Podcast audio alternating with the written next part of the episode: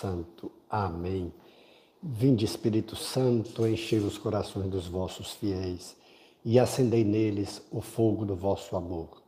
Enviai, Senhor, vosso Espírito, e tudo será criado, e renovareis a face da terra. Deus, que instruístes os corações dos vossos fiéis com a luz do Espírito Santo, fazei que apreciemos retamente todas as coisas, segundo o mesmo Espírito e gozemos sempre de Sua consolação. Por Jesus Cristo, Senhor nosso. Amém. Nossa Lexio Divina ou leitura orante, com texto de Lucas 9, de 51 a 56.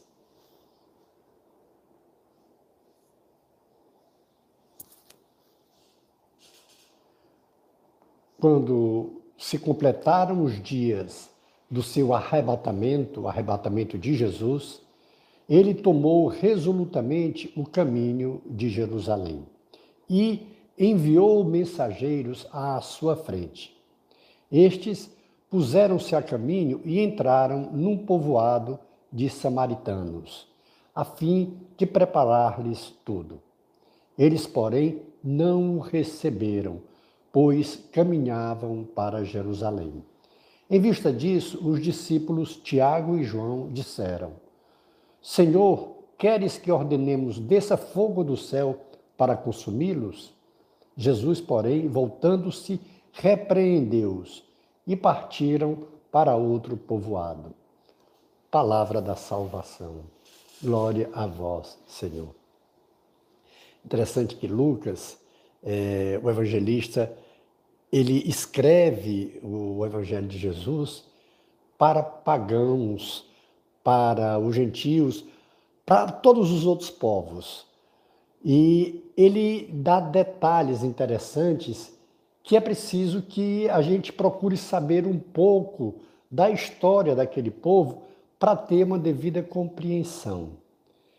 Então, quando se completaram os dias do seu arrebatamento, ou seja, tomou o caminho de Jerusalém porque é a saída de Jesus a Jerusalém, o Evangelho de Lucas narra sempre uma caminhada a Jerusalém, porque será em Jerusalém a cidade santa, onde ele será entregue, onde ele será traído, onde ele será julgado, flagelado, morto, mas também será ressuscitado.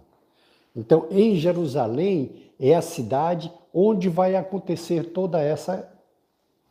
A vida de Jesus se consuma lá. O coroamento de toda a vida de Jesus se consuma lá. Nessa ida de Jesus a Jerusalém, a gente sabe e a gente vê algumas situações na, em narrativas do Evangelho da inimizade que há entre judeus e os samaritanos, por questão de fé. Quando o evangelista Lucas manda que alguns discípulos vão à frente para preparar o lugar, aí a gente vê como a missão daqueles enviados de Jesus ainda estão pensando muito na ideia triunfalista. Porque a acolhida de Jesus em Samaria depende da visão que passarem de Jesus para eles. Se Jesus fosse para Jerusalém para desmistificar a cultura religiosa dos judeus, ele seria muito bem aceito. Mas os seus discípulos ainda estavam com aquela ideia de um Messias triunfalista. Então falam que é o rei dos judeus. Eles pensam que Jesus vai a Jerusalém ou para se fazer coroar ou para lutar pela coroa de rei. E aí eles são rejeitados. Porque se fosse, no, no sentido religioso, para mudar a mentalidade, como os judeus têm o do Deus, eles seriam acolhidos porque seriam aliados. Mas agora, se fazendo rei, então são inimigos. Por isso que eles são hostilizados e não são bem aceitos. É tanto que Tiago e João eles dizem para Jesus: vamos pedir mandar fogo do céu para eles, para destruí-los. Ou seja, ainda tem aquela mentalidade da disputa pelo poder. Jesus os repreende, porque Jesus não veio para dividir povos, Jesus veio para salvar a todos. Além de repreendê-los, também não força a sua estada em Samaria. Ele dá a volta com seus discípulos para ir para outro lugar, para pernoitar, para seguir o caminho de Jerusalém. Veja como é diferente se nós pegarmos a narrativa de João 4, quando Jesus, e eu vou começar aqui, só para que a gente veja a ideia de pensamentos do que Jesus quer passar para os seus discípulos, para que eles continuem a sua missão e o que eles, no momento, ainda pensam. Jesus vai a Jerusalém e, quando soube que os fariseus tinham ouvido dizer que ele fazia, pulando um pouco, retornou para. Era preciso passar pela Samaria. Chegou então a uma cidade de Samaria chamada Sicá, perto da região que Jacó tinha dado a seu filho José.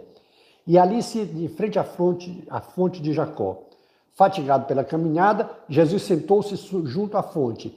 Era por volta da hora sexta, mais ou menos meio-dia. Os discípulos foram à cidade comprar alimento. E Jesus fica na fonte quando vem a mulher samaritana.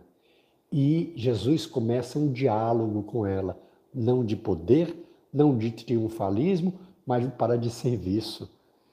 Quando ele pede uma água para aquela mulher, e ela até diz: Mas como, tu sendo judeu, vem se dirigir a mim, que sou mulher, ainda mais sou samaritana? E tem aquele diálogo que Jesus disse: se tu soubesses com quem tu estás falando, tu é que lhe pedirias e ele te daria água viva. E a mulher tem naquele diálogo e Jesus diz claramente para ela: sim, eu sou o Cristo. E aí ela vai à cidade e diz para os seus conterrâneos de que vamos ver, será que esse homem não é o Cristo que nós estamos esperando? Na volta, veja, Muitos samaritanos naquela cidade creram nele por causa das palavras da mulher que dava o testemunho. Ele me disse tudo o que fiz. Por isso, os samaritanos vieram até ele, pedindo-lhe que permanecesse com eles. E ele ficou aí dois dias. Veja a diferença. A forma como Jesus aborda o que Jesus é, o que ele veio fazer salvar a todos, sem distinção. Os discípulos ainda estavam com aquela mentalidade de poder, aquela mentalidade de disputa, aquela mentalidade de mandar fogo, aquela, mandade, aquela mentalidade de luta, como se fosse um povo a ser privilegiado porque teria Jesus como rei. E, na realidade, o reinado de Jesus é justamente o do serviço, o do doar-se, o do sair de si. Nos faz pensar como é que eu penso em Jesus? Como é que eu procuro Jesus? Será que eu também ainda estou com aquela mentalidade que os discípulos tinham de um Jesus que vai me trazer benefícios temporais, de um Jesus que vai resolver todos os meus problemas financeiros? Eu procuro Jesus porque ele vai acabar com a minha enfermidade, ele vai me conseguir um emprego, que eu passo no vestibular, que eu passo no concurso. Será que é esse Jesus triunfalista que a gente vê tantas vezes em outras igrejas aí dizendo: venha aqui receber seu milagre? Aqueles testemunhos que a gente vê na televisão que a pessoa estava falida e aí foi procurar Jesus e ganhou na loteria e as coisas aconteceram e tudo. Será que é esse Jesus que nós buscamos? Será que é esse Jesus do poder econômico? Será que é esse Jesus do ser servido? Na realidade, o verdadeiro Jesus é aquele que também, pegando as duas situações de Samaria, em que ele não se mostra triunfalista ele se mostra aquele que sai de si para o bem do outro, aquele que sai de si para o serviço, para dar-se. É aquele Jesus que repreende os seus discípulos por eles pensarem na violência, que repreende os seus discípulos quando querem mandar fogo sobre os seus inimigos. E a gente fica pensando, que cristianismo é que a gente está palmilhando de divisões? Porque nós não podemos ser cristãos só quando estamos na igreja, quando estamos na comunidade, quando estamos nos grupos de oração, mas quando saímos dali, quando falamos de política, quando falamos de economia, quando falamos de qualquer coisa, viramos outras pessoas. Não. O nosso cristianismo, ser cristão, é em todo lugar, toda hora, a todo instante. Nós, como face de Cristo, nós temos uma regra, é a primeira regra nossa, ser e dar testemunho de Cristo Jesus. Não que a gente viva plenamente isso, não. Regra nos foi dada porque nós não vivemos, mas devemos viver. Se a gente já vivesse exatamente isso, não precisava, já era aquilo que a gente vivia. Mas quando em oração, há 30 anos, poucos anos atrás, o Senhor nos deu essa regra, é porque é assim que Ele nos quer, sendo cristão em todo momento, em todo instante e dando esse testemunho dele. Nós não podemos ser cristãos apenas em casa ou na comunidade ou no grupo de oração ou no movimento.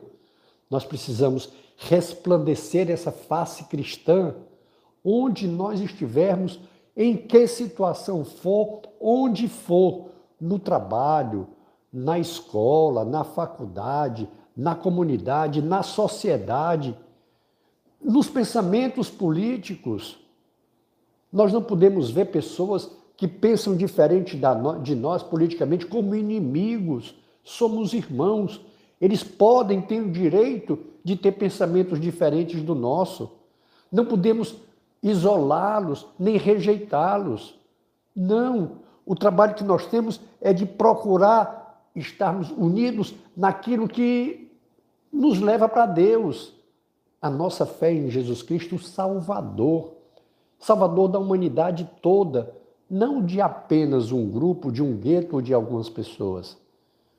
É triste a gente ver pessoas que se dizem cristãs em disputas literais, disputas de guerra, disputas que não têm limites, não têm respeito com, com o outro.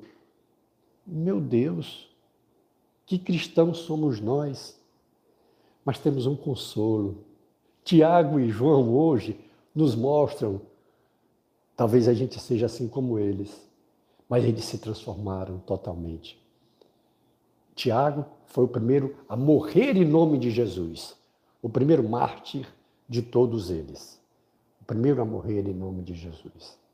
Dos doze apóstolos, porque Judas Iscariotes morreu, mas não foi no martírio, foi naquele desespero de depois de ter feito a besteira que fez. Mas Tiago foi defendendo o nome de Jesus defendendo já esse Jesus servo, esse Jesus que veio para salvar. E em nome disso, ele é o primeiro a morrer. E João se torna o discípulo amado. E os dois que têm aquele nome de Boanerges, é, filhos do trovão, à medida que eles vão caminhando para Jerusalém, e esse caminho de Jerusalém, aquilo que Lucas diz, tem um significado muito grande, que é para a consumação da obra de Jesus eles vão sendo transformados, ao ponto de João se tornar o discípulo amado. Vale a pena a gente fazer uma pausa na nossa oração agora e deixarmos que o Senhor nos fale. Que tipo de cristão sou eu? Eu sou como aqueles, os bonégios, os filhos do trovão. Eu sou aqueles que aquele que não pensam igual a mim, eu quero que o fogo venha e os destrua ou eu quero a sua conversão, ou eu tenho uma estratégia diferente para caminharmos juntos no mesmo nome de Jesus. Vale a pena nós pensarmos, refletirmos que o verdadeiro amor a Deus nós demonstramos quando amamos o irmão.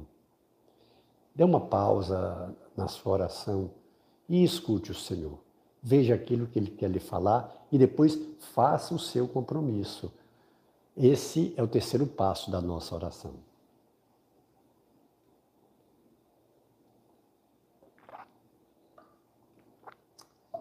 Retornando à nossa oração, o quarto passo é a contemplação. E nós vamos pedir agora a bênção de Deus e depois, o tempo que você puder dispor, faça a sua contemplação. Se maravilhe com a obra de Deus que Ele realiza nas nossas vidas. Glória ao Pai, e ao Filho, e ao Espírito Santo, como era no princípio, agora e sempre. Amém. E pela intercessão de Nossa Senhora do Carmo, de São José, de São Francisco, de Santa Teresinha e de São João Paulo II, que Deus nos dê sua graça e sua bênção, e sua face resplandeça sobre nós. Face de Cristo, resplandecei em nós.